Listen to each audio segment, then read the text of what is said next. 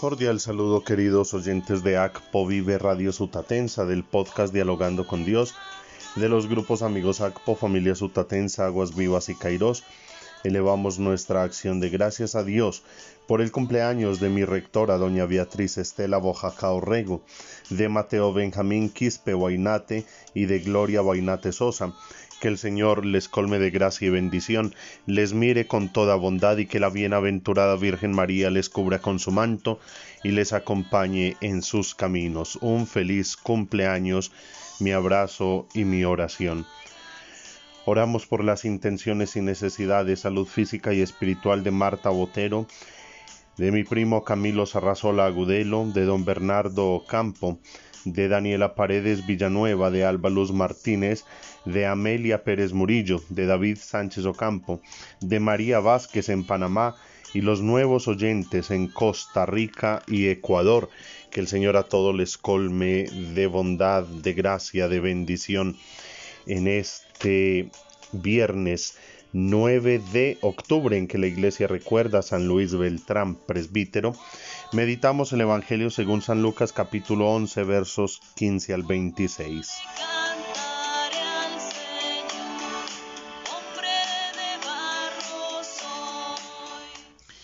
En aquel tiempo, habiendo echado Jesús un demonio, algunos de entre la multitud dijeron, Si echa los demonios es por arte de Belcebú, el príncipe de los demonios.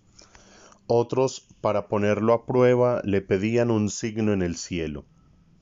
Él, leyendo sus pensamientos, les dijo, Todo reino en guerra civil va a la ruina y se derrumba casa tras casa. Si también Satanás está en guerra civil, ¿cómo mantendrá su reino? Ustedes dicen que yo he hecho los demonios con el poder de Belcebú, y si yo he hecho los demonios con el poder de Belcebú, sus hijos, por arte de quien los echan. Por eso, ellos mismos serán sus jueces. Pero si yo he hecho los demonios con el dedo de Dios, entonces es que el reino de Dios ha llegado a ustedes. Cuando un hombre fuerte y bien armado guarda su palacio, sus bienes están seguros pero si otro más fuerte lo asalta y lo vence, le quita las armas de que se fiaba y reparte el botín. El que no está conmigo está contra mí, el que no recoge conmigo desparrama. Cuando un espíritu inmundo sale de un hombre, da vueltas por el desierto, buscando un sitio para descansar, pero como no lo encuentra, dice, volveré a la casa de donde salí. Al volver, se la encuentra barrida y arreglada. Entonces va a coger otros siete espíritus peores que él, y se mete a vivir allí. Y el final de aquel hombre resulta peor que el principio. Palabra del Señor.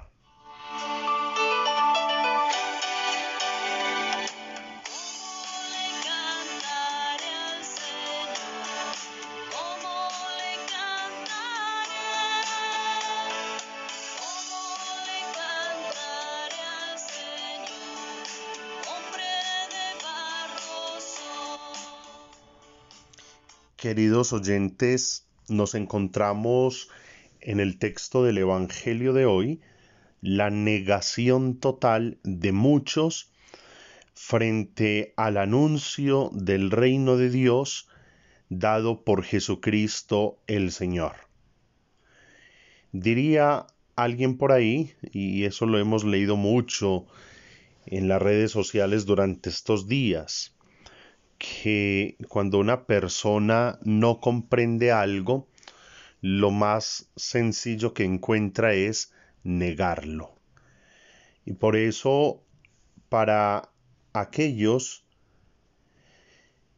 que no querían comprender que el reino de Dios estaba dándose en Jesucristo, empiezan a hacer lo que se sigue haciendo hoy día y se ha hecho a lo largo de la humanidad para generar confusión, caos, incomodidad, y es la mentira. Por eso dicen, si echa los demonios es por arte de Belcebú, el príncipe de los demonios. Están acusando a Jesús de echar demonios en el nombre del mismo demonio. Una cosa absurda, una cosa tonta. Pero es la manera que tienen para revelar su falta de fe, su incredulidad, para no aceptar ese mensaje de salvación que viene de labios de Jesús. Si nosotros damos una mirada a las redes sociales hoy, yo creo que la mitad de lo que allí leemos y escuchamos es mentira. Y a nivel político sí que se ha puesto de moda el mentir para confundir, incomodar, y por eso los políticos siguen tomando whisky en sus haciendas y mansiones, mientras los pobres, los ciudadanos, se pelean por defenderlos. Esto se ha visto siempre, pero es muy triste porque somos disque seres racionales y cada vez vamos cayendo más en esos juegos maquiavélicos. Pero volvamos al Evangelio. Jesús lleno del Espíritu Santo les da una respuesta magistral y les dice, ve, y es que el infierno está en guerra civil. ¿Cómo es posible echar el demonio en nombre del demonio? Pues entonces él mismo se va a acabar. Con eso deja en evidencia la tontería que acabaron de decir aquellos que lo acusaban.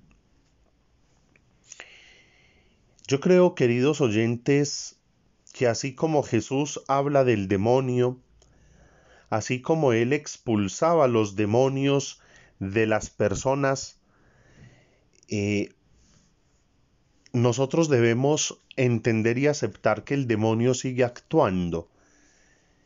Y hoy está actuando de una manera muy drástica dentro de la misma iglesia, tratando de ponernos en contra a los unos de los otros. Y desde hace algunos días yo he venido mencionando este tema, y es de aquellos que quieren desconocer el Vaticano II, desconocer el pontificado del Papa Francisco, que quieren volver a una iglesia tradicional, casi que de la Edad Media, que ponen en tela de juicio las decisiones de algunas conferencias episcopales frente al manejo de los sacramentos durante el tiempo de la pandemia. En fin, una cantidad de cosas que entre los mismos católicos no nos ponemos de acuerdo.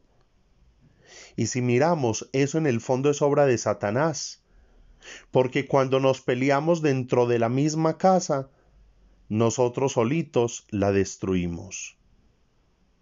Jesús ha dicho, el que no está conmigo está contra mí, el que no recoge conmigo desparrama.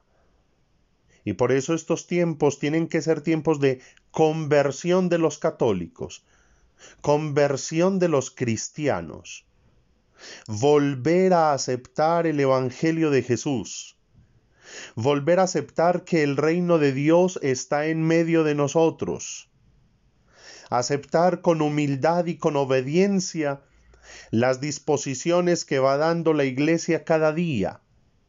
Ella obra leyendo los signos de los tiempos e inspirada por el Espíritu Santo, buscando la gloria de Dios y el bien de cada uno de nosotros los fieles. No caigamos en esa trampa, en ese error, en ese engaño de querernos dividir, de querer discutir, de querer pelear por cosas que son de forma, pero en el fondo, en el fondo todos creemos en lo mismo, todos vamos a lo mismo. En el fondo, lo único importante es que nuestra conversión diaria sea sincera, que cada día queramos volver a Dios, aceptar y abrazar el Evangelio de Jesucristo el Señor, que cada día reafirmemos nuestra actitud de cambio y de permitir en la docilidad de la obediencia que el Espíritu Santo siga haciendo su obra de santificación en nosotros. No le demos el gusto al diablo de dividirnos. No le demos el gusto a Satanás de que nosotros mismos seamos instrumentos de discordia y destrucción, división y desunión.